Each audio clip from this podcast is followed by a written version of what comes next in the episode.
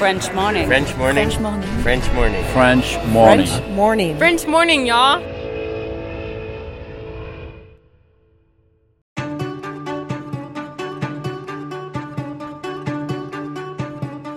Je choisis d'être un peu américaine parce que euh, cette expérience m'a quand même fait réaliser que j'étais pas juste obligée d'être euh, juste française, que je, je pouvais aussi être ce que je veux.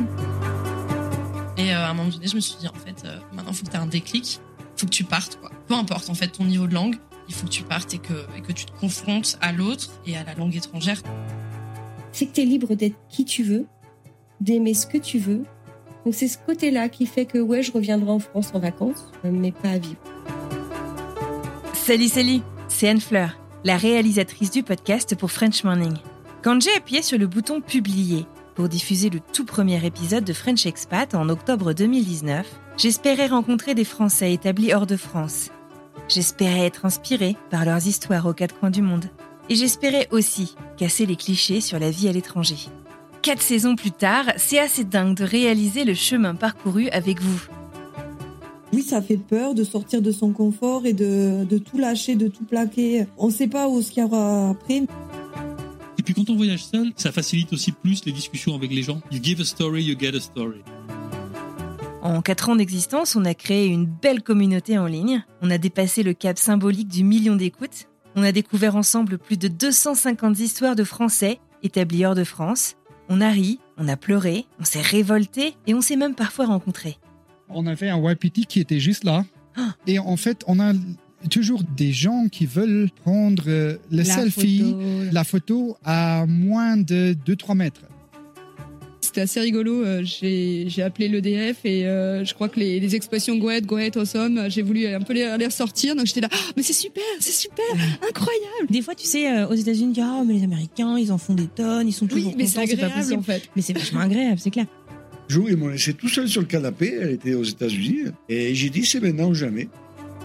On s'est aussi posé des questions sur notre identité, sur nos envies, sur nos doutes, ou encore sur de nouveaux modes de vie. Moi, si je vais en République dominicaine et que je fais une vidéo en République dominicaine qui va montrer tout sauf les hôtels all inclusive, il y a plein de belles natures avec des cascades, avec des randonnées, avec je sais pas, enfin plein de choses à découvrir en République dominicaine. Bah, je me dis que ma vidéo peut intéresser des gens, leur donner envie de sortir un peu de leur euh, zone de confort de l'hôtel all inclusive qu'ils avaient peut-être euh, pensé faire euh, uniquement.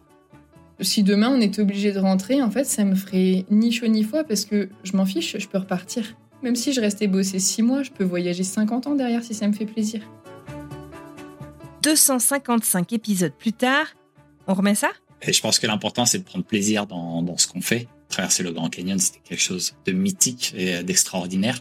Tout le monde m'a dit oui, mais si tu restes, si t'as un coup de blues et que tu rentres dans un mois, c'est genre c'est pas grave parce qu'en fait je suis partie parce que c'était ça mon objectif, c'était ça mon, mon challenge. La saison 5 de French Expat vous propose des rencontres, de la découverte, du voyage, du rire, de l'émotion et plein de surprises. En tout cas, je peux vous dire une chose, on est prêt et on n'a qu'une hâte. Partager cette nouvelle saison avec vous. Le moment le plus heureux, je pense que c'est quand on est arrivé à la Barbade euh, après la transatlantique. 30 dauphins qui suivaient notre bateau euh, comme pour nous accueillir, tu vois, à l'arrivée on voyait la terre. Un soir, il, rentre donc de, de l'école et il me dit Bon, ma chérie, j'ai une bonne et une mauvaise nouvelle. La bonne, c'est que j'ai trouvé un stage. Et c'est pas en France. Déjà, ça commence bien, mais on va se dire Ah non, ça c'est quoi la mauvaise? Et la mauvaise, c'est que c'est pas en Asie. C'est où? On avait une liste noire de destinations, euh, clairement non, mais sinon on est toujours hein, quand même très ouvert, hein, pas de souci. euh, voilà. Et il me dit C'est en Polynésie française à Tahiti. Abonnez-vous dès à présent à French Expat sur toutes les plateformes de podcast afin de vous assurer de ne pas manquer un seul épisode. Et si vous n'en avez pas assez, direction frenchmorning.com slash podcast pour découvrir tout ce qu'on a fait jusqu'ici. À très vite